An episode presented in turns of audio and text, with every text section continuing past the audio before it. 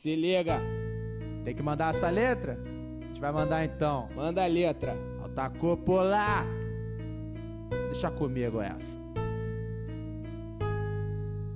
Felipe Neto, eu tenho dó. Leite com pera, filho Fala, de meus voltadores, aqui é Berardo. E aqui é Heitor. E bem-vindos à última parte aí da trilogia, né? Do recomendações aqui no podcast. É a trilogia que fez o podcast renascer, né? Depois de Os um das tempo. cinzas, a Fênix. É. Antes eu queria falar sobre, sei lá, dar algumas atualizações sobre as coisas que a gente recomendou, talvez. Eu lembro que em um dos podcasts que Berardo não participou, né? Que vida. Foi um podcast que, eu, que participou eu e meu amigo Miguel e ele recomendou Indie Game The Movie. Uma merda. E seja, provavelmente foi a coisa que mais cresceu, a recomendação dessas que mais cresceu em mim. Porque naquele dia eu tinha assistido uma vez e hoje eu literalmente assisti 11 vezes mais. 11 vezes É, eu já mais, assisti ou seja, 12. É, 12 vezes.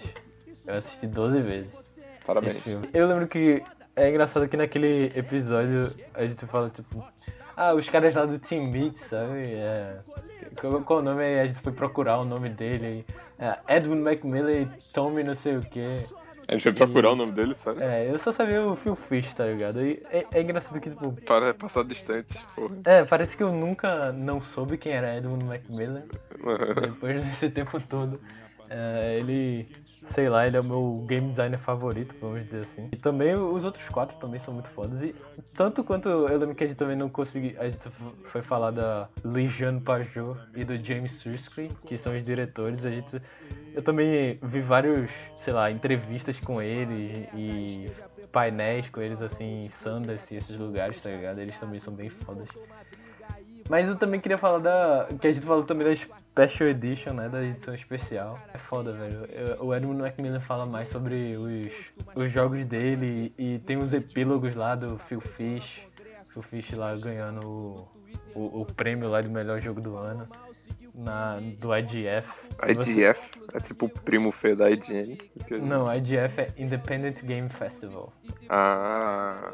Também, tipo, mostrando que ele não é um ser humano horrível como todo mundo acha que ele é. Ele Eu não sei porque todo mundo implica tanto com o Phil Fish. É. parece um cara.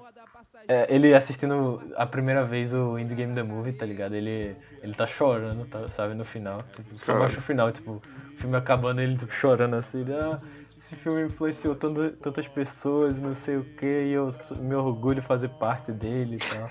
Aí grita no fundo, faggot! Bonito. Mas, caramba, é, é muito. É muito engraçado isso. É- escutando de novo esse, esse podcast é, é muito. Muito bizarro, não. Mas assim, eu, eu, eu, eu recomendo 11 vezes mais do que a gente recomenda. Boa. É, é. Mas é isso aí, né? Vamos, vamos ver o que tá pronto pra hoje. Depois dessa declaração aí sobre Indie Game The Movie. Declaração de amor. Que talvez, talvez seja o meu filme favorito. Não documentário, mas filme favorito. Não é o filme do David Lynch, é um. Mas assim, eu. eu porque Império dos Sonhos é um filme muito foda. Eu, eu não sei. Eu, eu não consigo, mas Indie Game The Movie significa muito mais pra mim, tá ligado? É, tô ligado. A gente, eu acho que vai ser o único, a única recomendação que a gente vai fazer um, um- A gente deveria fazer um podcast à parte. Não a única, tô formal, tô exagerando, não a única, mas assim, pelo menos uma delas. Porque eu tava pensando aqui, Hotline Miami também, a gente deveria fazer assim, não sei. Não sei, é porque, tipo, eu queria explicar mais sobre um negócio mais pela história, tá ligado? Que é uma história mega legal. Tu, tu já lembra, né? Tu lembra do Hotline Miami? Lembro. E também, sei lá. Eu tava bêbado, mas eu lembro. Bom, talvez seja a única, talvez seja não. Também não vejo muita, muito por que fazer alguma coisa sobre Hotline Miami, mas. Não sei, né? Vamos ver o que a gente tem, tem preparado pra hoje e a gente vê se a gente pode falar, né? What is the brother? Vamos mudar esse sistema de vida que fraco está. Não podemos assim continuar.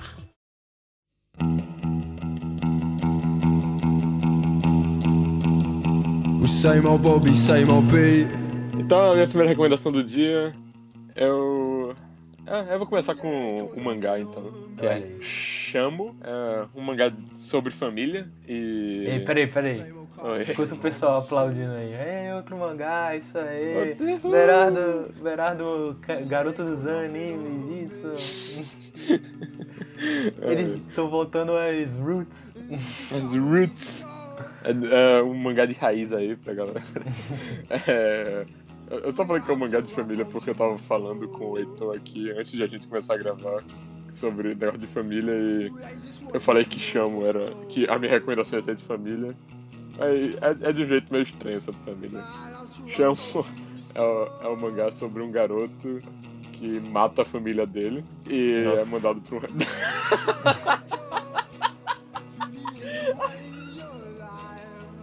Meu Deus. É porque foi muito sincero. Nossa. Não, é que eu, eu lembro que eu tava pensando em recomendar Modern Family. Fez um contraste aí gigante. Foi por isso que eu tava, Mas eu tava tipo, família, família, claro. família. É tudo família, pô. Aí, é, é a história de um. Acho que ele é adolescente no começo da história, ele deve ter uns 17 anos. Ele mata os dois pais dele. a- O mangá começa assim, é o primeiro. Acho que. Primeiro, primeiro capítulo definitivamente, mas tipo, acho que as primeiras três páginas é que a casa dele vazia e você começa a ver as poças de sangue e tipo mostra ele com a navalha na mão lá e os pais dele no chão tudo. É, é, é tenso, é complicado. Mas. É, eu tô rindo de nervoso aqui até. Né, É porque tu tá. Eu, eu, eu tô sentindo que o contraste bateu forte do negócio. Ainda tô rindo um pouquinho daquilo. Tá, né? Tá, tá fera. E ele é mandado pro reformatório. E ele, ele passa, tipo, um. Eu não sei quantos anos ele tinha. Ele passa até os 18 anos lá.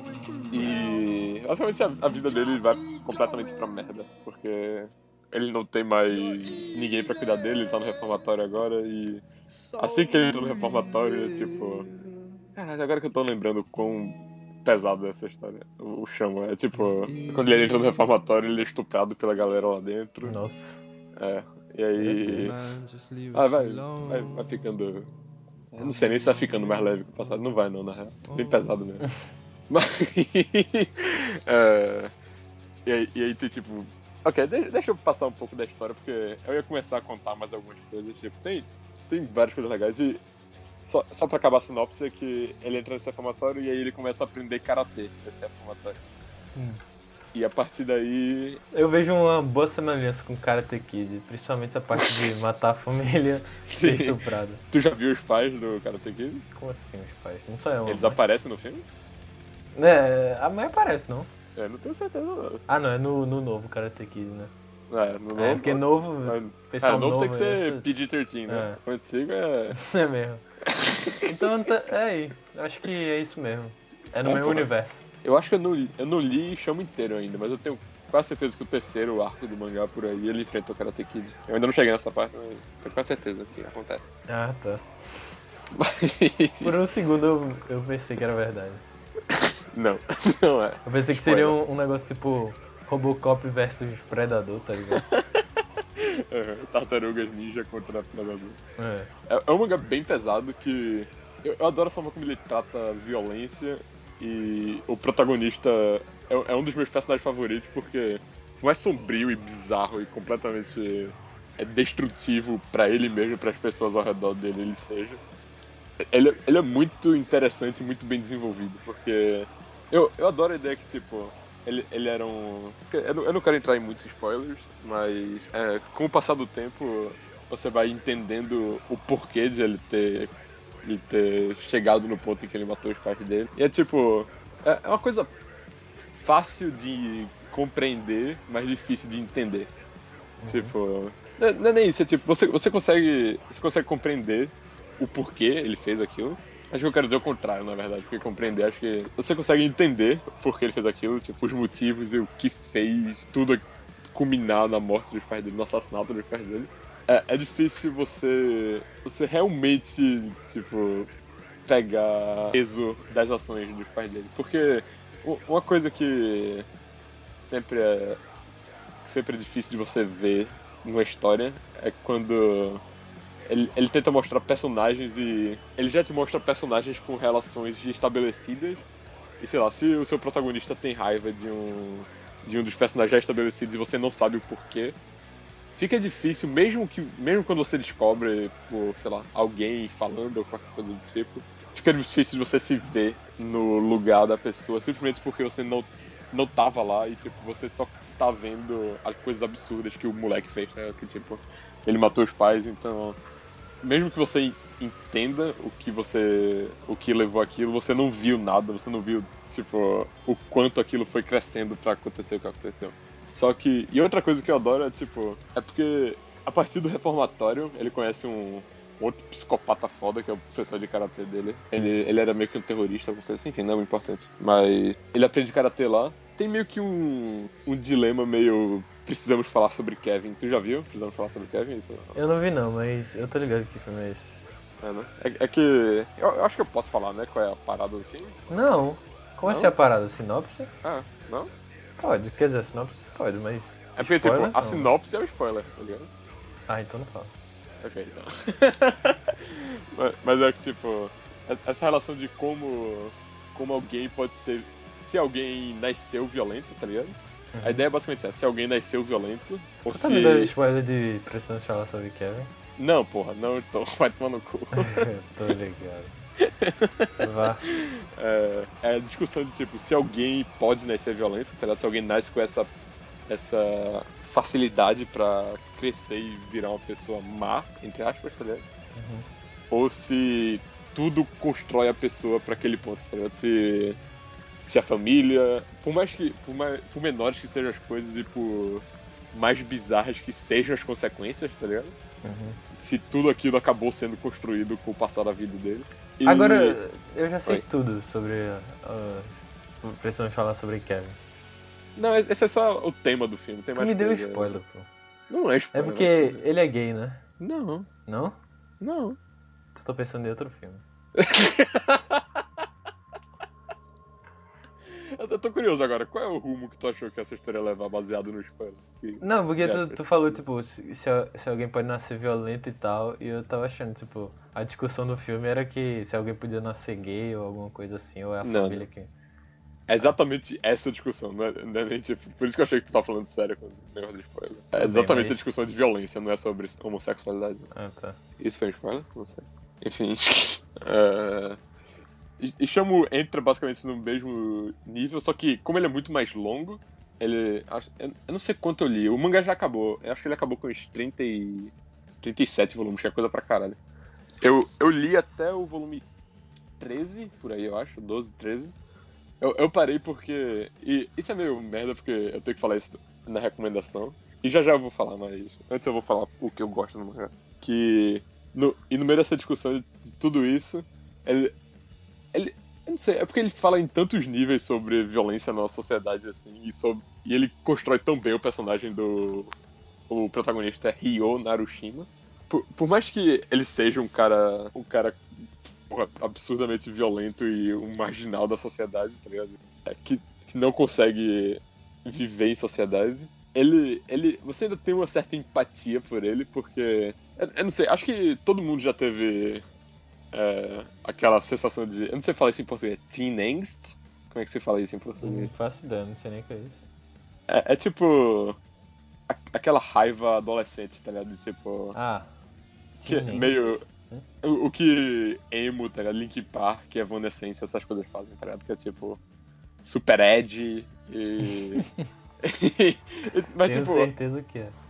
Então, é aquela sensação na adolescência, tá ligado? Você... Eu realmente acho que é uma coisa. Porque geralmente quando chega nesse ponto, todo mundo zoa, tá ligado? Esse sentimento. Todo mundo fala que a Evanescence Linkin Park é uma merda, e eles são bem merda mesmo. Mas... Sim, mas todo mundo que é mais velho, né? Sim, exatamente, exatamente. Porque, Sim. tipo, todo mundo tem a fase que adora isso, tá ligado? E aí quando diz mais velho, ah, como eu era besta, tá ligado? É, é um sentimento tão. É uma coisa tão, tipo, besta e tão do momento e que você nunca mais vai sentir na sua vida, tá ligado? Mas tem. Quando você pega isso, que eu acho super interessante, você traz pro, de uma forma séria, tá ligado? Uma coisa feita Nirvana ou. É, ou Chamo mesmo. É tipo. Você, você consegue ver. Eu não sei, parece que to, tudo que é desespero, todas essas coisas são elevadas a tipo a décima potência, tá ligado? Em Chamo você tem esse sentimento, mas aí tipo, ele tem essa esse fim macabro que é o Ryo matando os pais dele. E aí eu, eu adoro como, tipo, ele realmente tava na merda e, tipo, ele tem alguns diálogos falando que ele precisava fazer aquilo e tal, e não sei o que, que ele não aguentava mais, e o cara da quatro. Ele fala que não aguentava mais viver naquela situação.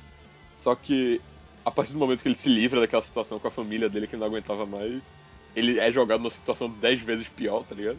Uhum. Ele vai pro reformatório e é estuprado lá e é abusado e quatro. Só que. E uma das cenas interessantes, assim, eu não ia falar porque é um pouco de spoiler, mas tudo, tudo isso é no primeiro volume, então eu vou falar só porque é interessante, que tipo, é uma das coisas que realmente bota se ele já. se ele já tinha essa, essa inclinação à violência, porque assim que ele entra lá, ele é estuprado e tal, e ele é tipo. Ele é meio que um moleque assustado na prisão, tá ligado? Só que o momento que o, o cara começa a estuprar ele e tal, e faz ele. É, por falta de palavra melhor, pagar um boquetão pro cara lá no, no estupro. Acho que o. Enfim, foda-se. Eu, eu, eu vou só. Foda-se. Ele arranca o pau do cara com os dentes dele. Ele morde o pau do. Eu não consigo nem falar. Ah, mas isso é. Tipo. Não é a primeira vez. Que ele assim, faz isso? Não, assim. Em, em, em, filmes, essas coisas assim, sempre tem umas paradas dessas. Assim. Não, eu tô ligado. Mas é tipo. Eu não tô dizendo que é original, mas é, é uma coisa do tipo. A, a, mudança brusca, tá ligado? Tipo, ele matou os pais dele, ele tá no extremo da violência, tá ligado? Uhum. E aí, tipo, ele é jogado na prisão e, tipo, como ele é um moleque frouxo lá, você começa a pensar, tipo, então foi só um momento merda e agora ele tá na merda, tá ligado? Ele tá fudido. E agora ele, ele vai se fuder e tal. E talvez ele, ele fique violento por causa dessa situação, tá ligado? Ele, ele começa a ficar violento por causa do fato que jogaram ele no reformatório, alguma coisa assim. Mas, mas na real, tipo, sei lá, em uma semana, tá ligado? Ele já tá nesse ponto, tá ligado? De, tipo, arrancar o pau do cara fora com os dentes dele, tá ligado? É, é, tipo, por mais que exista a crítica ao sistema do reformatório de prisão, tá ligado?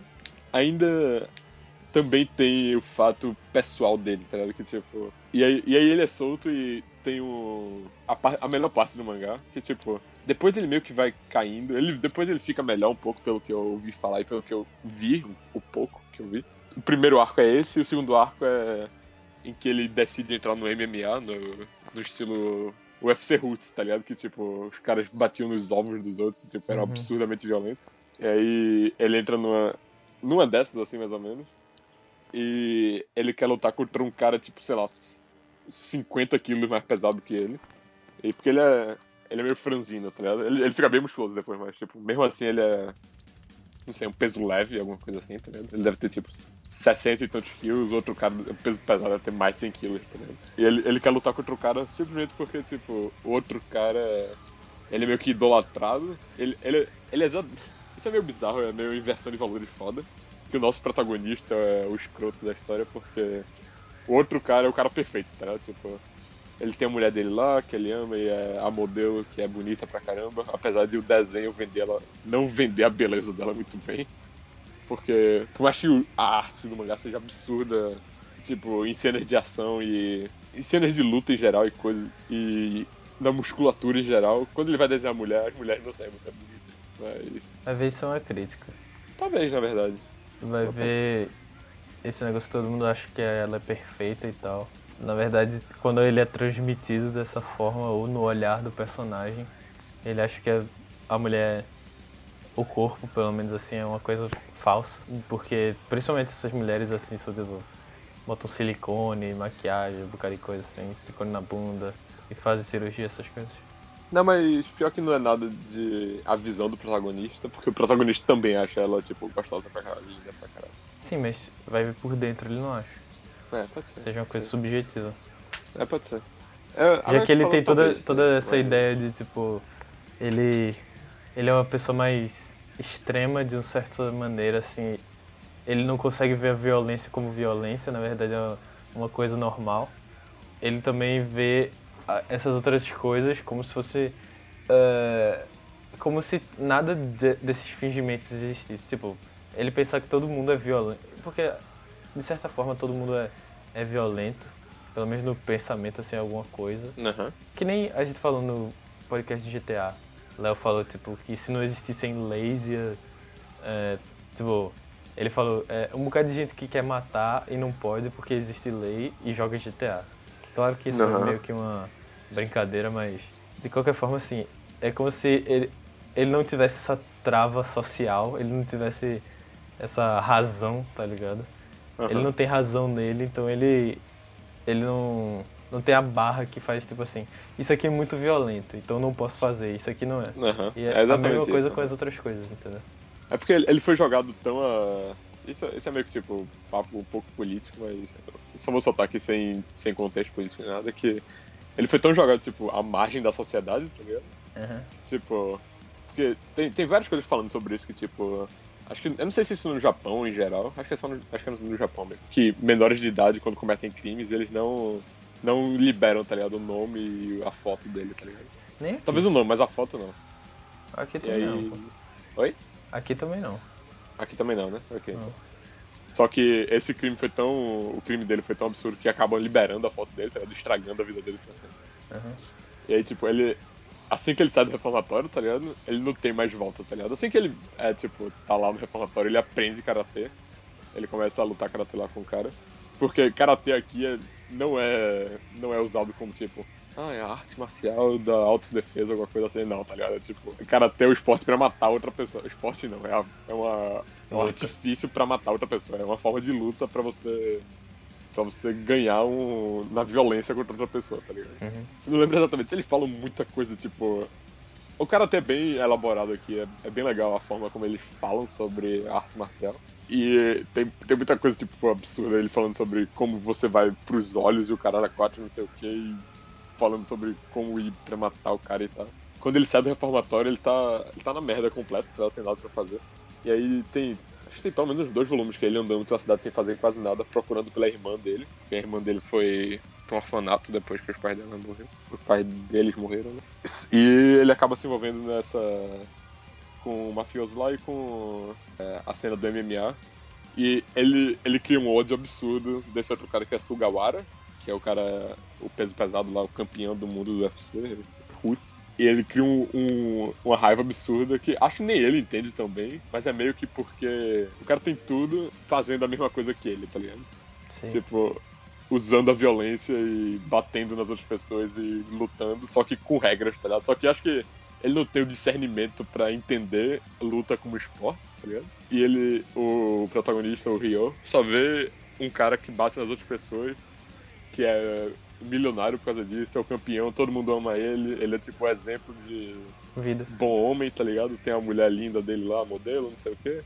Ele odeia ele por causa disso e quer, ele quer lutar contra ele, quer Tá fazer vendo? tudo contra ele. Então, foi basicamente isso que eu falei, tá ligado? Aham. E é, é bem isso mesmo, é, tu sacou mais ou menos a ideia do mangá, viu? Que é, fala sobre isso e tal. E ele faz isso tudo muito bem pra caralho. O, o negócio é que, tipo, e a partir daí tem muitas outras coisas legais também. Principalmente, principalmente esse começo de, do primeiro arco, que é ele tentando lutar contra um cara que é, é complicado porque você tá tentando lutar contra um cara 50 quilos mais pesado que você, tá ligado? 40, 50 quilos mais pesado que você. Uhum. E aí o cara no começo não quer lutar contra ele porque acha que ele é um psicopata e tal. E depois ele. O protagonista tem, dá o jeito dele de fazer o cara querer lutar contra ele, querer matar o protagonista, tá ligado? Então, Tá. E, caralho, é, é muito foda. Principalmente as, as cenas de luta e a forma como o, autor consegue usar simbolismo pra dar. Eu não sei, ele, ele, ele consegue dar, tipo, uma beleza meio bizarra, meio, meio pesada a, pra violência. E ao mesmo tempo. Tô falando muito violência nesse podcast, enfim. Ele consegue também criar. Ele, eu não diria que ele cria situações surreais, mas ele, ele usa muito de simbolismo e de cenas completamente fora da realidade, tá ligado? Pra, pra falar sobre o que tá acontecendo na luta ou na vida do personagem em geral. Não, não chega num nível surreal, mas não é não é tipo só uma narrativa simples que o cara não experimenta tanto assim, tá ligado? A única coisa que eu, é, é muito foda, eu recomendo muito, mas a única coisa que eu tenho pra dizer é que, tipo, apesar de ter lido esses volumes aí, mais de 10 volumes que eu acho fantásticos, muito foda mesmo. Depois daí, ele meio que. Eu não vou falar o que acontece, mas chega num ponto em que artes marciais com, com, com um elemento mais quase sobrenatural começa a surgir, tá ligado? Por uns dois ou três volumes, alguma coisa assim. E é, é completamente bizarro jogado no meio da história.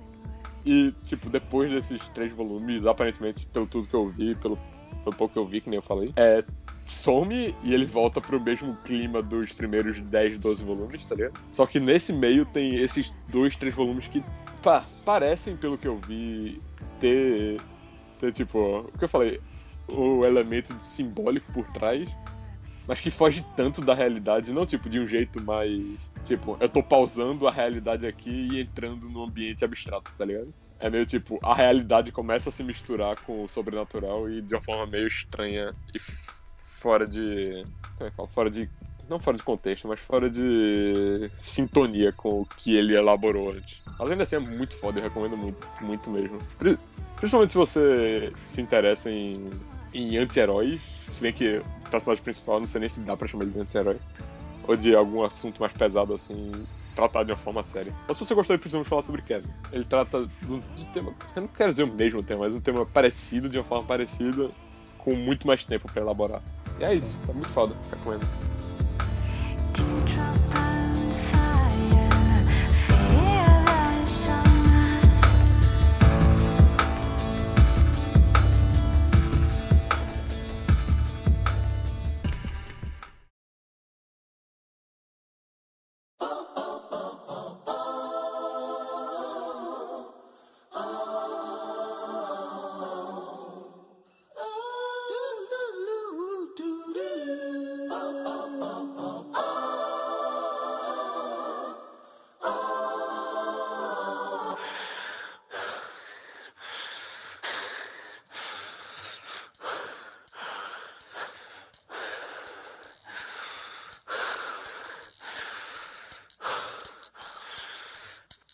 Beleza, e a segunda recomendação de hoje, minha dessa vez, vai ser a primeira vez uma coisa que não é da tríade, né? Jogos, É tríade. animações, quer dizer, É, animações, coisa aí. séries, animes e filmes. Quer dizer, eu A acho que tríade. animações, séries. Não, animações, séries e animes é uma coisa só, né? Pera aí. É tipo, tudo. É, é uma, É, uma sim, coisa que, que é dividida em episódios. sim. Ou seja, é uma série. Os três são séries, tá ligado? É, são. Só que um é uma forma um é série. serializada. É. E filmes. Que é o álbum do rapper americano de Compton, Kendrick Lamar, To Pimp a Butterfly. Tipo, pra Butterfly. Butterfly. Que é o, deve ser um dos melhores álbuns dos últimos 20, 30 anos, talvez. 20, 30 anos é botar tempo demais, eu acho. Eu, talvez seja mesmo, porque é muito foda. É, Mas 20, 30 anos vai até, tipo, os anos. o quê? 70. Vai até. 80. Não, tá cá, 80. porra. Vai até os anos 80, 90. É, dos anos 90 pra cá eu consigo ver, definitivamente. Mas, É, já vai dar 2020 daqui a pouco. na verdade. Mas de qualquer forma, People Butterfly é o álbum que foi depois do Good Kid, Mad City. E tem uma coisa interessante que eu sempre achei interessante nesse álbum. É que no- na primeira música, no início, é como se fosse uma música dele. é, ele. Porque, tipo, todo mundo falava que Good Kid, Mad City, né? Pelo que eu ouvi falar, porque eu não escuto ele desde muito tempo. Era o, a obra-prima dele, tá ligado? E nada vai sair melhor do que isso.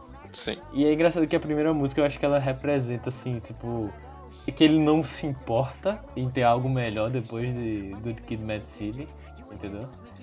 E é- o engraçado é que, tipo, se eu desse 9 pra Good Kid Mad City, eu abaixava um só pra dar 10 pra Kendrick Lamar ter uma. ou pra Super Butterfly, só pra. entendeu? Pra dizer que é duas, dois pontos melhores. ok, entendi. Ou dava 11, sei lá. É, pode ser também. Mas 11 é sempre aquela parada, tipo, ah, eu vou dar 11, tá ligado? E tipo, a galera tipo, é, não considera mais, tá ligado? O cara só, tá, só é fanboy, entendeu? Depois de... Aham, entendi. Tanto que eu lembro que uma vez a minha prima, um professor retardado dela, tipo, deu 11 pra ela numa prova, tá ligado?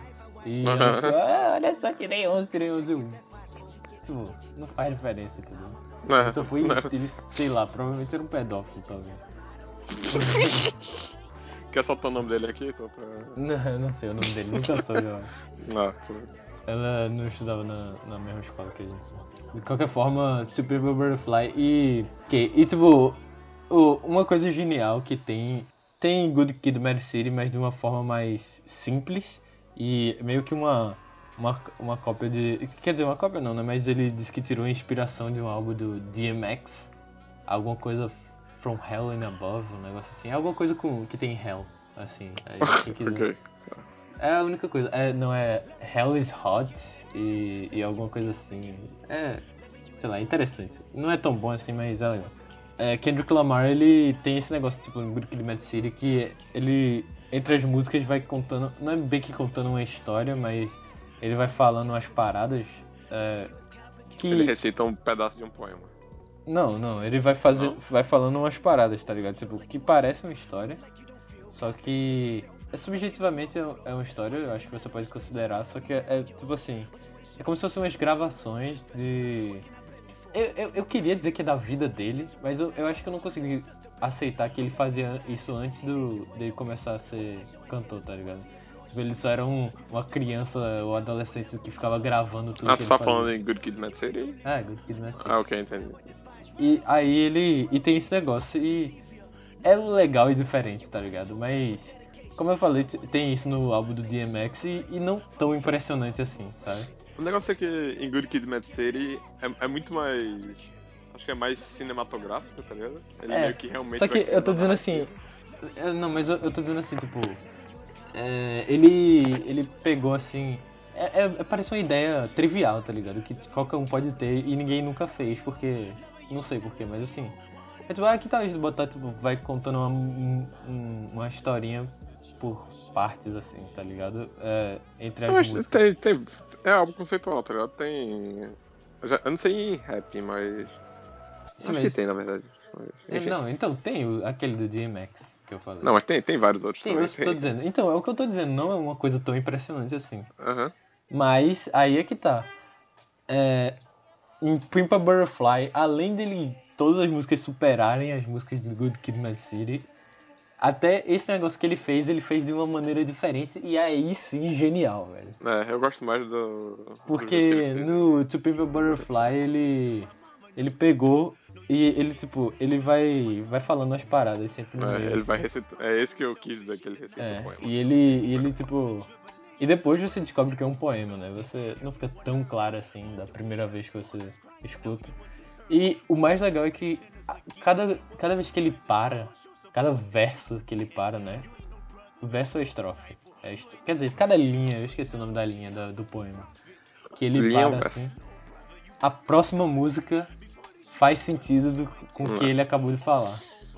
É porque. En- Enquanto que gente- em Good Kid Mad City, que eu tava dizendo, é mais realmente só narrativa, aqui é muito mais simbólico, tá ligado? É tipo. Olha, essa frase. Primeiro que ele já cria uma linguagem poética bonita, tá ligado? Que é tipo. é, ele fala. Ele fala uma coisa, o assunto que ele quer falar de uma forma bonita. E aí ele tem uma música falando sobre aquele assunto de uma forma absurda também, tá ligado? É.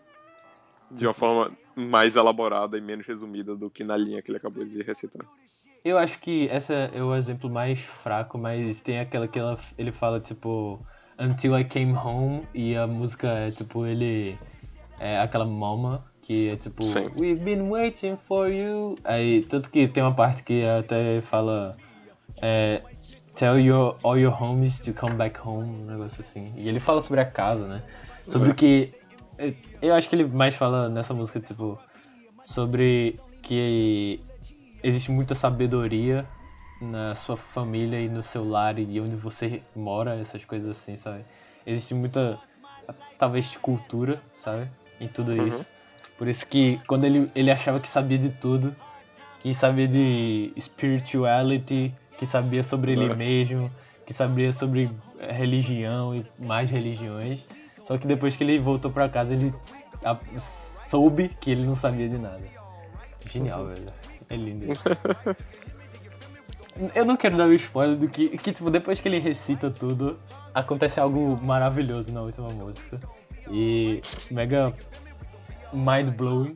Mas, assim, Você tem que escutar. Assim, é, foi o que eu falei. Eu tenho um amigo. Se você gosta de rap, você tem que escutar isso nas, no próximo mês. É, você provavelmente semana escutou, tá ligado? Mas é. Se você não escutou indo pra algum, isso... Não, mas eu tenho um amigo, um amigo meu que ele falou que ele gosta de rap assim, Ghostface. Ghost Face Killer. Face né? Killer. Face Killer e Tyler the Creator, que eu acho uma merda, mas tudo bem. Tyler the Creator é, eu gosto muito também. E, e Snoop Dogg, essas coisas assim. E ele não tinha escutado, ele não escutava muito Kendrick, não. Mas Muita eu falei música, pra né? ele, se você. Se você gosta de. É, se gosta de rap, tem que escutar Good Kid Mad City e amanhã você tem que escutar To Be Butterfly. o negócio é, se você não gosta de rap e gosta de música, você não pode morrer sem escutar Big Butterfly, velho. É, muito, é muito bom, tipo, não Butterfly. Pode, não pode. Caraca, é muito genial. As músicas dele também são, são geniais, velho. É Blacker the Berry, tá ligado? Tem uma parte que eu gosto muito, tipo, quando é um cara que ele tá fazendo rap no refrão, que ele fala, tipo, é, We Are Doomed From The Start, tá ligado? É, uhum. é, é engraçado que é, é, essa foi a mesma coisa que eu falei sobre o Indie Game The Movie e Edmund Macmillan e Phil Fish e Jonathan Blow. Que, tipo, parece que eu nunca... Eu nunca não soube que era tipo Pimpa Butterfly, tá ligado? Uhum. Hoje não faz tanto impacto pra mim quanto fazia na... Tipo, eu lembro que isso também mudou minha vida, tá ligado? Tipo, Pimpa Butterfly. Eu, eu comecei a entender mais. Eu acho que entender a parada. As pessoas mais pobres, vamos dizer assim. Uhum. É... E esse negócio do também. É, que tipo. Algumas coisas que você nunca pensa, tipo, eu nunca pensei que. Essa ideia de Doom from the start, tá ligado? Tipo. Desde o início já não, não tem como, tá ligado? É já... tipo. Você, você sabe, tá ligado? Mas ele, ele coloca de uma forma bem simples e que cria uma empatia sua, tá ligado? Pela, pela situação do próximo. É bem bonito mesmo. Encaixou também. Essas, acho que esses últimos meses eles aconteceram várias coisas que que por isso que eu, eu mudei assim de certa forma e a minha vida mudou de certa forma porque todas as coisas encaixaram no mesmo no, no mesmo tempo tipo eu comecei a, a, gostar mais de Edmund Macmillan acompanhar mais ele e os jogos dele e várias entrevistas também ele sempre falava esse negócio de tipo arte, arte, tipo, corporativismo é uma coisa horrível, essas coisas assim. E é, é, é uma coisa que ele fala, né? O, o, o Kendrick, ele fala, tipo, esse negócio sobre institutionalized, sabe? Uhum. Esse negócio não só institutionalized na questão da arte, mas sim a questão da, da vida, da sociedade, tá ligado? Uhum. Mas assim, tem, tem aquela parada que eu te falei do, do Caterpillar e do Butterfly, que tipo, eu pelo menos sempre achei isso, tipo, porque naquela música For, For Sale, ele fala de tipo, tinha essa Lucy e que a Lucy ia encher os bolsos dele, ia deixar ele rico e todo mundo ia ouvir ele e ela resolvia os problemas dele. Eu sempre achei que ele tava se, se direcionando a alguém, algum empresário, alguma coisa assim. Tu falou, tipo, algumas coisas diferentes e eu até cheguei a concordar, mas eu ainda penso um pouco isso. Uhum. Tanto que tem em For Free, tá ligado? Ele fala, tipo, This dick ain't free, uh, matter of fact, is 8 inches, 9 inches, it's your friendship based on business, tá ligado? Uhum. Isso também foi um, uma dica, vamos dizer assim. E também no final ele falando sobre o negócio de, tipo, a borboleta que significava o talento, tá ligado? Uhum. Na verdade, é, é, que era tipo o artista, vamos dizer assim, e os empresários, os empresários viam as borboletas como se fossem fracas, porque todo mundo gostava delas e ninguém tava nem aí pra é, o Caterpillar, o lagarto, né? Depois disso, tipo, é, o lagarto, tá ligado? Ele. E, e ele via a borboleta como fraca e fazia. E achava uma maneira de prostituí-la, entre aspas, para os benefícios próprios dela. E depois ele tem meio que um negócio de superação, tá ligado? De, tipo, depois que ele ficava institutionalized, quando ele ficava corporatizado, ele tentava, pelo menos alguns, né? Essa lagarta em específico, ela pensava, tipo, coisas além disso para tentar resolver esses problemas, porque ele não conseguia pensar, ele só pensava dentro do, do casulo para resolver esses problemas, começa a pensar além do casulo e, e assim ele vira uma butterfly. É, é tudo bonito e tal, e tipo, me parece um discurso pró artistas e assim, esse negócio de sempre precisar de, a, as publishers e as corporações têm que controlar o que você vai ouvir ou não, de certa forma, claro. É uma coisa horrível. E, e, e sabe, viu como encaixou, tá ligado? O Edmund e o Kendrick, tá ligado? Encaixou, tipo, na, no mesmo tempo, eu tava ouvindo isso dos dois, tá ligado? E foi aí que eu simplesmente falei, caramba, é, é isso, velho. Você tem que fazer as coisas pela arte, entendeu? Eu sempre tinha sobre esse negócio de tipo, ah, eu quero. Eu quero. Agora eu não tenho mais uma ideia, tipo, ah, eu quero ter um estúdio, um game studio de sucesso e tal, essas coisas. Eu ficaria de boa se fosse só, tipo, eu fosse. Eu tivesse um sucesso, claro que eu quero ter sucesso. Mas como, como era um mesmo, ele. O Team Meat, na verdade, ele só fez um jogo, tá ligado? todos os outros um bilhão de jogos dele são, é, são tipo ele e mais alguém. Mas é isso. Tipo, eu, eu comecei a entender mais esse negócio de tipo. É engraçado que sempre foi uma coisa que eu não, eu não queria pra mim. Eu sei, tipo, o, o cara. É, um, um cara que virasse, tipo, completamente oh, arte, arte e tal. Porque toda vez que você pensa naquele cara, tipo, ah, o Joãozinho, seu primo Joãozinho tá na faculdade fazendo alguma coisa de arte, ele é todo não sei o que, ah, ele é um merda, tá ligado? É sempre assim, o cara é sempre visto como um merda. Fazer o que, velho? A coisa que eu mais gosto no álbum é como ele consegue, tipo, rebater o ângulo pessoal da vida dele, tá ligado? E ao mesmo tempo fazer várias críticas sociais. Ele nunca parece nem alienado de um lado e nem completamente impessoal do outro, tá? Ele sempre tá trabalhando dos dois lados, sem, sem nunca parecer estar tá esquecendo do outro. É muito foda isso. Que, por mais que tenha vários momentos que ele tá falando sobre a família dele, como ele tem que voltar para casa, e falando sobre a relação dele com a fama recém-adquirida dele. Recém-adquirida, tipo, porque o primeiro álbum dele foi lançado, tipo, 4, 5 anos atrás, alguma coisa assim. Falando sobre como ele, ele lida com tudo isso. E ainda assim, falando, tipo, tanta coisa foda e absurdo sobre o racismo nos Estados Unidos. E... Principalmente porque esse ano, quer dizer, esse ano, ano passado, né, tinha sido um ano bem trágico pra, em relação ao racismo nos Estados Unidos, porque teve aquele. Tava tendo várias tragédias em relação a isso. E, cara, é muito foda. Não, principalmente o, o, final. O final não vou falar, porque acho que é a única coisa que realmente é um spoiler pesado do álbum, por mais que, tipo, acho que ele seja meio conceitual, é um pouco pesado, mas. É, eu sinto que eu posso falar sobre qualquer coisa, menos o fim do poema, tá ligado? O final, que é a música Mortal Man, que é muito, muito foda. É. é isso aí, velho. Pimpa Butterfly foi uma das paradas que matou algumas outras coisas pra mim, tá ligado? Uhum. Eu acho que. É porque... Você nunca mais vai gostar de qualquer tipo de rap. Não, eu acho que assim, tipo, vai, é porque eu não sou tão assim. Porque, sei lá, eu poderia dizer que alguns jogos, tipo, mesmo sendo os meus preferidos, essas coisas assim, podem ter matado outros jogos, mas eu acho que não. Eu acho que é porque eu sou muito. É que é a minha forma de entretenimento favorita, isso não acontece, tá ligado? Uhum. Tanto como cinema mesmo. Império dos Sonhos acho que não matou outros filmes não pra mim. Já que eu não sou tão musi músico, assim, músico. Músico, é, assim continuar. Eduardo Pereira. Tá ligado? Não, não me, me afetou mais. Uhum. Mas sei lá, eu tô começando. Mas também me afetou, tipo, agora eu tô escutando mais coisas, tá ligado? Antes eu só escutava Beatles e algumas outras bandas que eu gostava. Uhum. E agora eu tô escutando Easy E, Tupac às vezes.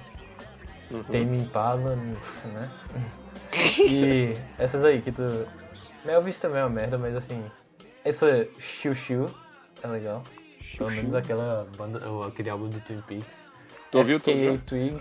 Não, tudo não, mas alguns. Ok. E legal. aquela The Drones também. The Drones é muito bom. Pior que eu fui mostrar pra um. Eu não sei se contei esse podcast, mas. Eu fui mostrar isso pra os dois amigos meus que gostam de música, tá só que não tinham ouvido ainda. Uhum. Eles acharam uma bosta, eu fiquei puto.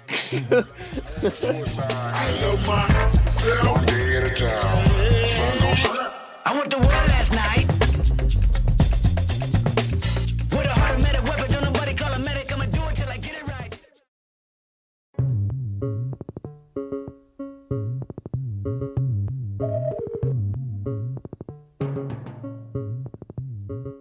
Minha próxima recomendação é Embriagado de Amor, ou em inglês Punch Drunk Love, Igual. que é um filme do Paul Thomas Anderson, que é, sei lá, acho que é um dos diretores mais, sei lá, conceituados atuais aí que surgiram nos últimos, Últimos anos. últimos, últimos anos mais ou menos, é porque ele já tá aí desde os anos 90, mas final dos anos 90, então, e ele só tem uns 5 ou 6 filmes, então, é, realmente ele não fez tanta coisa assim. E Brigado Amor, tipo, o- eu acho que é o filme mais, o, o menor filme dele, tá ligado, que tem menos coisa acontecendo, porque ele, ele ficou conhecido pelos épicos gigantes dele, tá? Tipo, Sangue Negro, que é muito bom também. É, Bug Night, que também é bem gigante, apesar de nunca ter visto. Magnolia, que é 3 horas de duração e, tipo, absurdo. Que eu também nunca vi, mas enfim. E, só que esse aqui é, tipo, uma hora e meia, uma comédia romântica, com Adam Sandler, falando sobre a vida desse cara meio, é, meio ansioso, um pouco deprimido com a vida dele, sobre como ele se envolve com uma outra mulher que é diferente dele, mas que ele se complementa de uma forma muito muito saudável pros dois, tá ligado? Eu vi Sangue Negro e todo mundo fala que Sangue Negro é a obra-prima dele e tal, ou Magnolia é a obra-prima dele. Acho que Magnolia ainda Acho mais é considerado. É, acho que Magnolia ainda é considerado mais. Mas. É, eu ainda não vi Magnolia. Mas Embriagado de Amor é tão. Parece tão pessoal, porque. Ok, Sangue Negro é foda e. Não posso falar de Magnolia porque eu não vi ainda, mas. Sangue Negro é foda e funciona como estudo de personagem muito legal e fala sobre a ganância e do capitalismo e sobre um personagem absurdo e o Daniel Day-Lewis tá loucaço, absurdamente louco no, no papel lá, mas. É, o Adam Sandler aqui é, é tipo. É meio bizarro você pensar num filme que funciona tão bem com um personagem que parece ser o personagem que o Adam Sandler fez a vida inteira dele, tá ligado? Por- Porque. E tem, tem, tem algumas coisas sobre isso que, tipo, o Paul Thomas Anderson sempre admitiu que ele gosta de assistir os filmes do Adam Sandler pra se divertir, tá ligado? E, então quer dizer que, tipo, ele sempre viu alguma coisa lá, tipo, ele sempre se reconheceu alguma coisa interessante. E aí eu consegui trazer isso pra um filme tão bem assim, é, porra, é bem impressionante pra mim. Principalmente por a forma que ele consegue ver como os personagens do Adam Sandler. Porque, tipo, os filmes do Adam Sandler são comédias que não tentam desenvolver o personagem, mas todo, todos os personagens dele têm. É, eu não sei. Eu vou falar violência de novo aqui, mas, tipo, todos eles têm uma indignação, uma violência com as outras pessoas, tá ligado? Ele- Eles são, tipo, engraçados de um jeito meio imbecil de ser, tá ligado? É. Eles, eles meio que estão sempre dando fora nas outras pessoas, estão. ou então simplesmente realmente machucando as outras pessoas e fa- fazendo comédia em cima disso. O, ele traz isso, tá ligado, pro filme e, caralho, é fantástico. Principalmente porque todo mundo fala de, do Embriagado de Amor como uma comédia romântica, uma desconstrução dos filmes da Adam Sandler. Eu achei que fosse uma coisa bem básica, uma comédia romântica, só que meio desconstruindo alguns clichês, tá? Mas ele leva muito mais longe do que isso. Ele. Acho que a maioria das pessoas conhece, ele é bem famoso, Charlie Kaufman. Ele, é- ele fez. conheço. eh, Opa, sério? É, ele fez. Ele é o diretor de Cinedoc Nova York de Anomalisa. E ele fez. Ele é o escritor de filmes tipo Brilho Eternamente Sem Lembranças, Quero Ser John Malkovich, Adaptação. Ele é bem, tipo. Eu não sei se eu diria. Acho que não surrealista, mas. Ele, ele tem algumas coisas estranhas nos roteiros dele que, que são bem legais. E que. Eu fiquei surpreso quanto Embriagado de Amor parece alguma coisa que o Charlie Kaufman poderia escrever. Só que com uma simplicidade maior. Porque o Charlie Kaufman ele tem, tipo, muita coisa pra dizer em todos os filmes dele. Aqui é só, tipo, o filme tem algumas ideias ele explora as ideias de, forma, de formas muito, muito boas. Já começa que a trilha sonora ridiculamente alta na mixagem de som e super ocupada, tá ligado? Ela, ela sempre tá na. Acho que tem várias batidas e várias coisas acontecendo e o som do mundo começa a se misturar com a trilha sonora e tudo começa, tipo, ficar super claustrofóbico e você começa a ficar se sentir desconfortável com todo aquele som acontecendo e você não consegue ouvir porra nenhuma e as pessoas têm dificuldade em falar umas com as outras e, através do barulho e cara da quatro. E tipo, tudo isso acaba criando tão bem o aspecto de ansiedade. E não, não ansiedade, tipo, ah, eu tô ansioso por alguma coisa, tipo, ansiedade num termo mais clínico da parada, tipo, é, crise de ansiedade e essas coisas assim. Eu não sei como falar, não sei qual é o nome. Que parece que você- o personagem tá tendo uma crise de ansiedade o tempo todo com as coisas mais simples, mais cotidianas da vida dele. O jeito que o personagem consegue não, não consegue, tipo, extravasar a raiva dele, tá ligado? Ele, ele não consegue extravasar de formas saudáveis a raiva dele. Ele só consegue fazer isso de forma de tipo, ele sai quebrando as coisas e sempre arranja um problema com alguém. E a forma como ele tem um problema em lidar com a sexualidade dele, tá ligado? Porque. Não, não, não então ele não é gay, né? Tipo, sei eu não que... falei nada. Nossa. É porque eu tava falando lá de. Precisa falar sobre Kevin, tu já falou que ele é sobre homossexualidade, já vou deixar claro aqui. Mas assim, tu é gay? É, então, é, que ele não consegue lidar com a, a, sexualidade dele. Ele meio que tem um subplot acontecendo aqui, meio ao, a parte que ele tá se apaixonando pela mulher lá. Que, que é, é tão. É, ao mesmo tempo que tem todo esse aspecto de ansiedade e claustrofóbico mesmo do filme. É tão, tem algumas partes tão, tão fofas e tão. Você se sente bem assistindo da, da relação entre os dois, que tipo. Porque eles são claramente feitos uns pros outros, né? Tipo. Não, não feitos. Mas tipo, eles funcionam perfeitamente bem juntos. Enquanto que separados eles têm vários problemas pessoais que eles não conseguem lidar. Tudo isso junto com o fato que ele. Esse subplot que. Eu não sei se eu quero realmente soltar isso, mas tem, tem um subplot que ele começa a falar com sex call, tá ligado? Sex call? Ah, aqueles negócios que você é, liga pra. É telefone pro sexo, não sei como é. falar isso. Eu acho que é isso mesmo, mas foda-se. Telesexo, porra. Tele, é telesexo. Mais simples. Não é sexo oral, não, quando você fala com outra pessoa.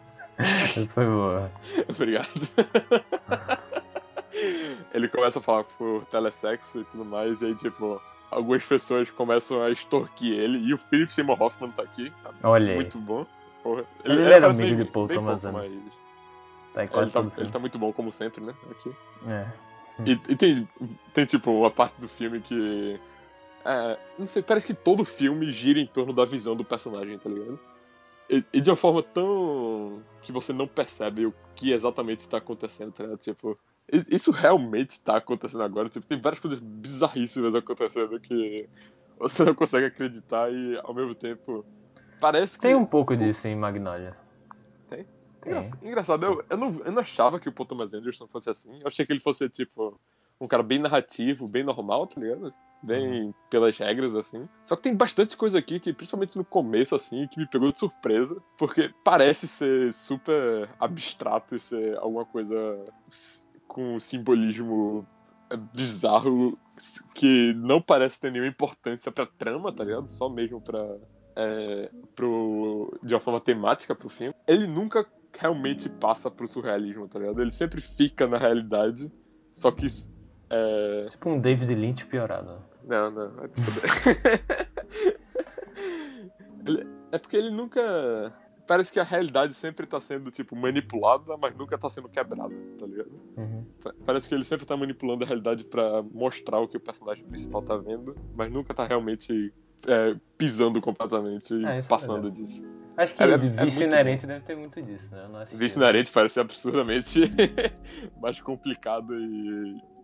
É, mas essa é a ideia do filme, ser complicado e tudo mais, mas eu tô bem curioso pra ver esse filme, pra falar a verdade. O, o filme é muito bom, a Dan Sandler tá dando, tipo... Ok, falar que é a melhor performance da vida da Dan Sandler não quer dizer tanta coisa assim, mas... é, é, tipo, ele tá dando uma performance absurda aqui, porque... É, principalmente porque tem uma tragédia no personagem dele de, tipo... É, você já tá acostumado em ver ele fazendo isso, só que agora é tão triste o que ele tá fazendo e o que tá acontecendo com ele. E ao, ao mesmo tempo é tão satisfatório ver várias cenas aqui ver é, o romance dos dois. E, e, tem várias coisas pequenininhas que trazem o filme inteiro junto e faz, tipo, uma comédia romântica super fechadinha de uma hora e meia funcionar perfeitamente mesmo. A trilha sonora é absurda. Eu adoro a fotografia do filme. Com... Tá, todo mundo, tipo, conhece o quadro. Acho que é o quadro clássico desse filme, que é o começo do filme, que é ele no canto da tela com a sala gigantesca, assim, com a lente cobrindo a sala inteira, com ele só no cantinho. Pô, é, muito, muito, muito bom mesmo, sério. Eu gostei mais do que Sangue Negro e eu sinto que. Eu não sei porquê, eu sinto que esse vai ser talvez o meu favorito do Thomas Anderson, por mais que eu acho que eu vou adorar Magnolia também e Bug Night. Mas esse filme é muito, muito bom. Recomendo pra caralho. É isso aí, né? É isso aí. Qual é o nome desse filme mesmo? Embriagado de amor. Isso aí, embriagado de amor. Adam Sandler. Adam Sandler. Confia, confia. Confia, pô, confia.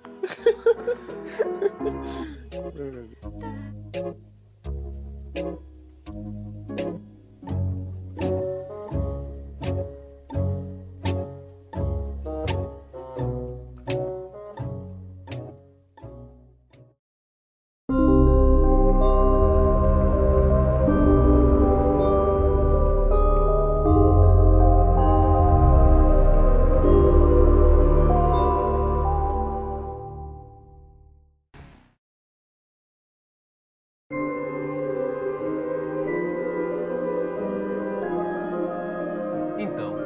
pensando na- no com que finalizar essa a trilogia das recomendações, né? Com a última recomendação, eu tava pensando uma coisa que mudou minha vida. E eu tava pensando, tipo, eu, eu, eu, eu lembro que Berardo até me perguntou e eu falei, ah, foi uma coisa que mudou minha vida.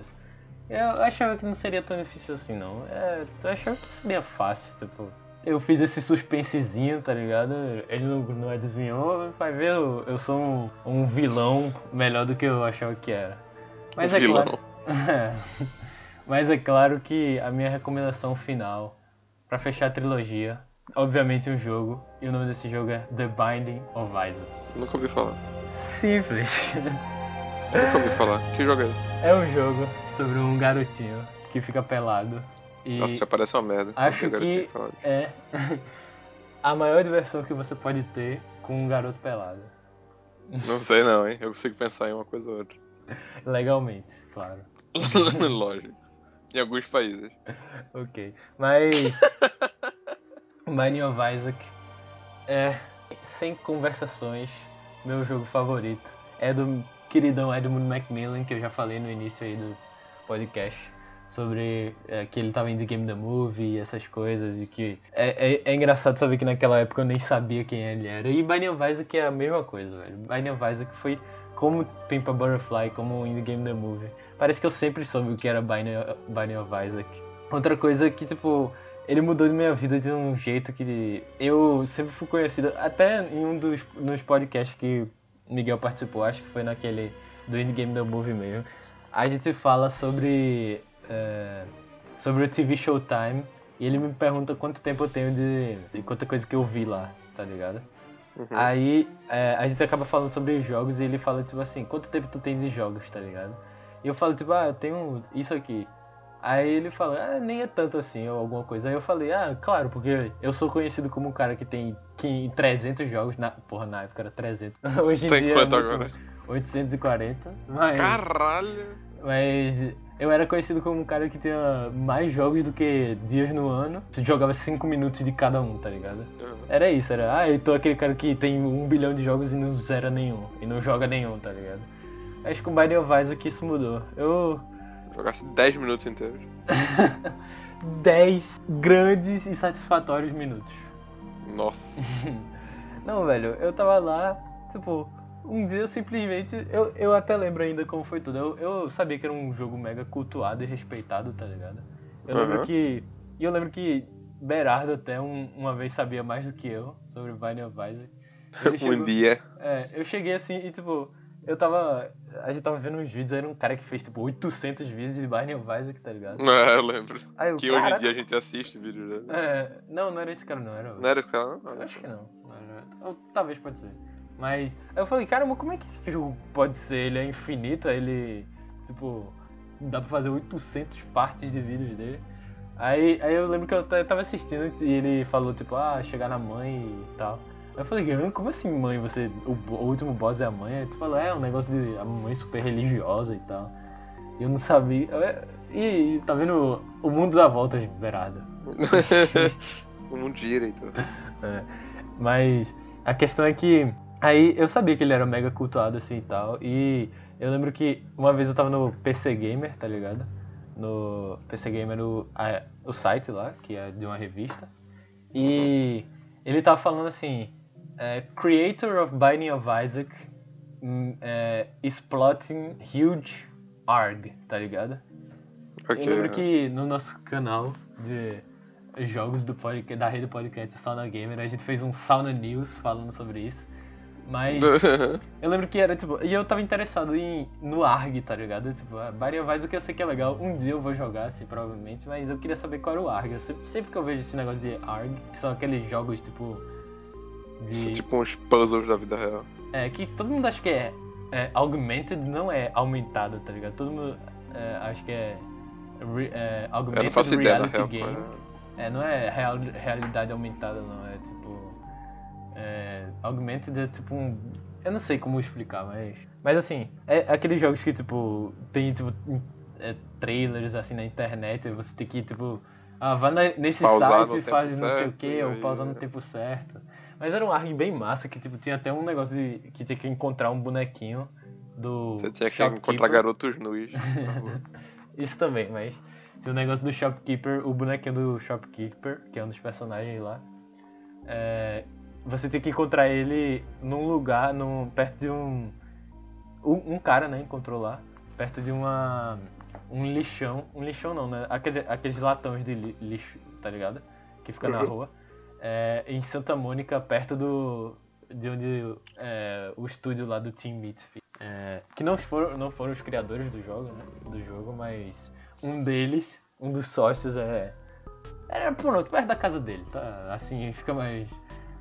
Mais, sim, Mais fácil perto da, da casa do Edmund. Mas aí é que tá, eu fui olhar, tá ligado? Aí eu coloquei lá. é, e eu só tinha. E eu lembro que eu só ia saber que Edmund Macmillan era Edmund Macmillan por causa daquele podcast que a gente fez, que a gente procurou. Porque eu nem ia saber que ele era o, o criador do Super Meat Boy, porque ele tava dizendo lá.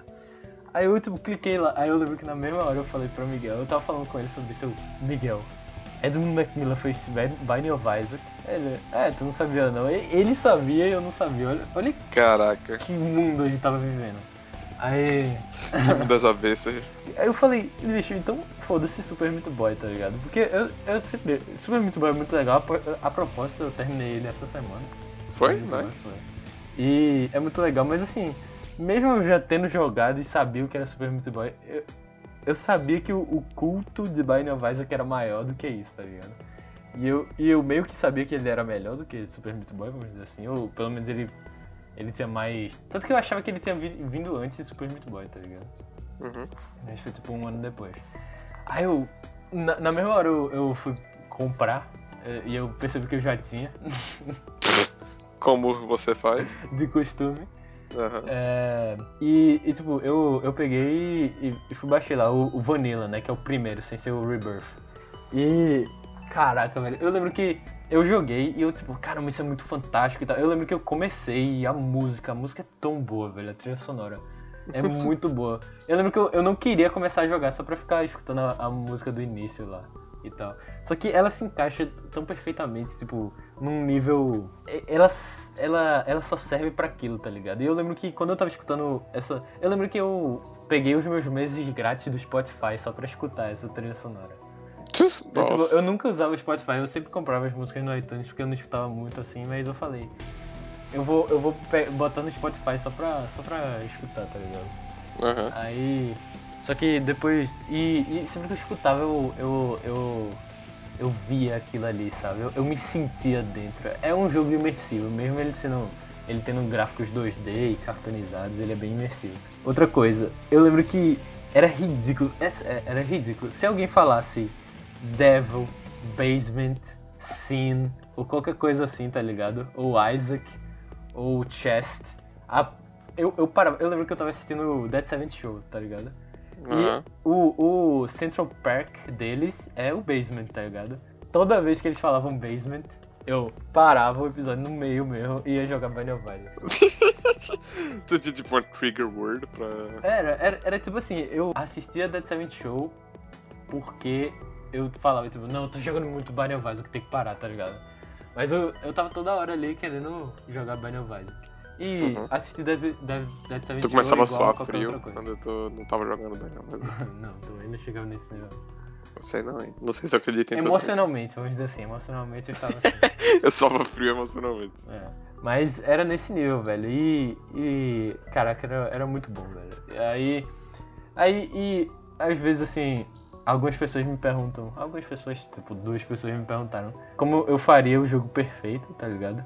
E eu sempre falo que, tipo, não tem como, porque mesmo se eu fosse fazer um jogo igual a Binding of Isaac, eu não podia fazer uma coisa igual, que era o tema, tá ligado? Eu não podia Como assim? usar o tema de religião nele, sabe? Ok. aham. E é isso, velho, porque ele tem. ele é genial, ele tem.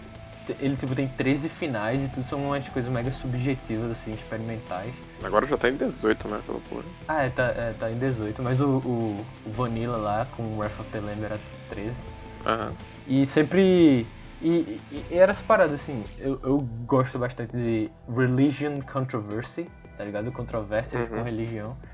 E é isso, velho. Tipo, não dá pra fazer tão bem quanto. Talvez até dê pra fazer alguma coisa com religion controversy, mas com aquele tema, assim, e, e tudo que Binding of Isaac.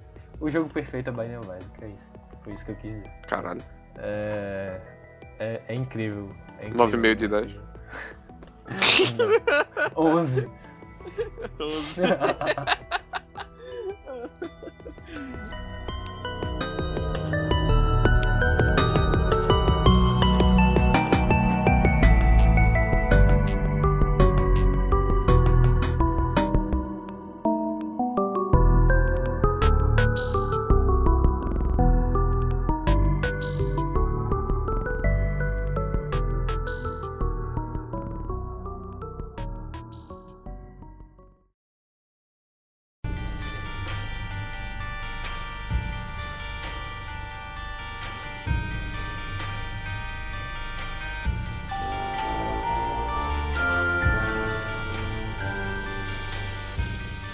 Ok, então, então minha próxima recomendação. Não, sacanagem. O final da trilogia é, é interminável, tá ligado? Vai ter É o episódio. retorno do rei, versão estendida, É. porra. Piada, não acaba nunca. Vai, vai ficar tendo recomendação até. É. Quant- Quantas horas tu jogou Isaac? Vai ser as horas que a gente vai ter de recomendação. É meio. Eu, eu acabei de cravar 200 horas no Rebirth. 200 horas? É. Eu acho que eu não cheguei a comentar isso, né? Eu, Pior que eu acho que não, é por isso que agora eu É. fiquei curioso. eu lembro que eu tava tentando fazer o. É, Binding of Isaac depois que eu terminei pela primeira vez, tá ligado? Aham. Eu, eu não vou dar spoiler do que acontece depois, mas. Aham. É, eu terminei a primeira vez eu falei, beleza, esse jogo aqui é perfeito pra eu ouvir, é, eu jogar com. Ouvir no podcast, tá ligado? Ok. Falei, perfeito, não sei o que. 60 horas. 60 horas eu, eu tipo, tentava Caralho. colocar o, o podcast, tá ligado? E eu fazia, não, velho, esse jogo é muito perfeito, eu tenho que jogar com a música, a a trilha sonora é muito foda. Só depois de 60 horas que eu falei, tudo bem, agora eu posso começar a jogar com. É, Pode 60 crer. horas. Eu já ouvi a trilha sonora inteira, pelo menos umas 20 vezes. É. Era, era assim, velho. Eu botava, eu, não, velho, não, não, tira, tira, tira. Aí eu ia jogar lá e ficava imersi, imersido. Imersido? Imerso. Imerso, isso. Mas é, é, é muito bom Binding of Isaac, velho. Mas agora eu fechei com o Vanilla, que é o Wrath of the Lamb, né? E Uhum. o Rebirth, 362 horas. Pariu. É, é. Mas que vida? É isso, velho. Vocês, todo mundo tem que jogar Binding of Isaac, é um jogo perfeito. A gente, olha, foi por isso que eu falei o negócio do. Foi do Indie Game The Movie, né? Por isso que eu falei, talvez a gente eh, coloque outro, porque a gente tem que fazer um podcast só sobre Binding of Isaac. Ah, entendi. Isso, pra complementar tudo aqui. a possibilidade pra poder falar mais sobre Binding of Isaac. É. Tô na sua, tô sacando. É isso aí, a gente tem que fazer, velho. E outra coisa, vocês têm que assistir Indie Game The Movie também, que é muito. É uma coisa que. Pra todo mundo que acha que é, videogame não é arte, ou assim, ou é brincadeira de criança, pra, sei lá, Como é bom. pra botar na mente que não é bem isso. E, assim, é, é feito de uma maneira tão perfeita que influencia várias pessoas, mas no caso de não só influenciar, deixa. A, Deixa a pessoa pessoa fica, mais tipo, violenta. Não. a, a pessoa fica tipo, caraca, velho, isso é uma, uma coisa legal. Você fica feliz por isso existir, vamos dizer assim. Tem umas coisas no Special Edition sobre a galera fazendo um game jam, tá ligado? Eu acho que até pessoas que trabalham com coisas criativas podem se identificar também. Acho que é isso. O negócio é você se identificar, principalmente com os quatro, as quatro pessoas que participam do documentário. E também quando o negócio lá da Game Jam e das outras pessoas no, na edição especial. Que é, é, é legal, tipo, tem uns caras picas, tá ligado? Nessa, nessa Game Jam, tipo, uns caras fodas, assim, que fizeram jogos mega aclamados. E eu sempre achei, pelo menos assim, pelo que eu sempre soube de Game Jam, eu sempre achei que era, tipo, uma galera que é, tava fazendo na, no tempo livre, assim, que, sei lá, trabalhava com jogos e ia fazendo no tempo livre, entendeu? Um uhum. jogo. É, não tava afundado no mundo indie, entendeu? É, ok, uhum. Que tava tentando fazer um nome. É, não tava tentando fazer um nome. O cara só, tipo, ia fazer lá pra. Ah, uma game jam legal aqui, esse tema, então vou fazer, tá ligado? Mas é não, tá ligado? É tipo uns caras que fizeram uns mega jogos, assim, super aclamados, eles. Porque game jam parece essa coisa mais. mais, sabe? Mais assim, tipo, querendo jogar o seu nome ali no mundo. Uhum. Fazer o, o, um jogo de game jam que vai dar certo e pronto, vai ficar milionário, tá ligado? Uhum. Mas não, mesmo esses caras que já são milionários, de certa forma, eles, tipo, ah, vamos fazer um game jam aí que o que eu gosto é de ser criativo, tá ligado? Essa é a parada. E é muito legal. Isso é. é são, eu acho que as duas melhores, as coisas que eu, eu não posso. Não dá pra recomendar o suficiente, velho. Binding of Isaac. Heroína. E. e. E The Game the Movie. Porra. É isso aí, meu rank, meu top 2. meu top 2 coisas da vida. top 2 recomendações. Tá vendo no final Entendeu? É, tô... No final da, da trilogia da recomendação, esse vai ser a, provavelmente o. Quer dizer, a propósito, vai ser o último podcast. Vai ser o último podcast de recomendação. Vai ser o último podcast de tudo. E no final tava tudo conectado aqui. É. É. teve, teve um rank. Depois de todos os podcasts de recomendação sem rank, o último tinha um rank. Parabéns, Heitor. Não vi essa vinda. Não, ninguém viu o plot twist. o plot twist chegando. Mas sabe outro plot twist que sempre chega toda semana? Que sexta-feira tem mais. Então tá, falou galera. Sexta-feira tem mais.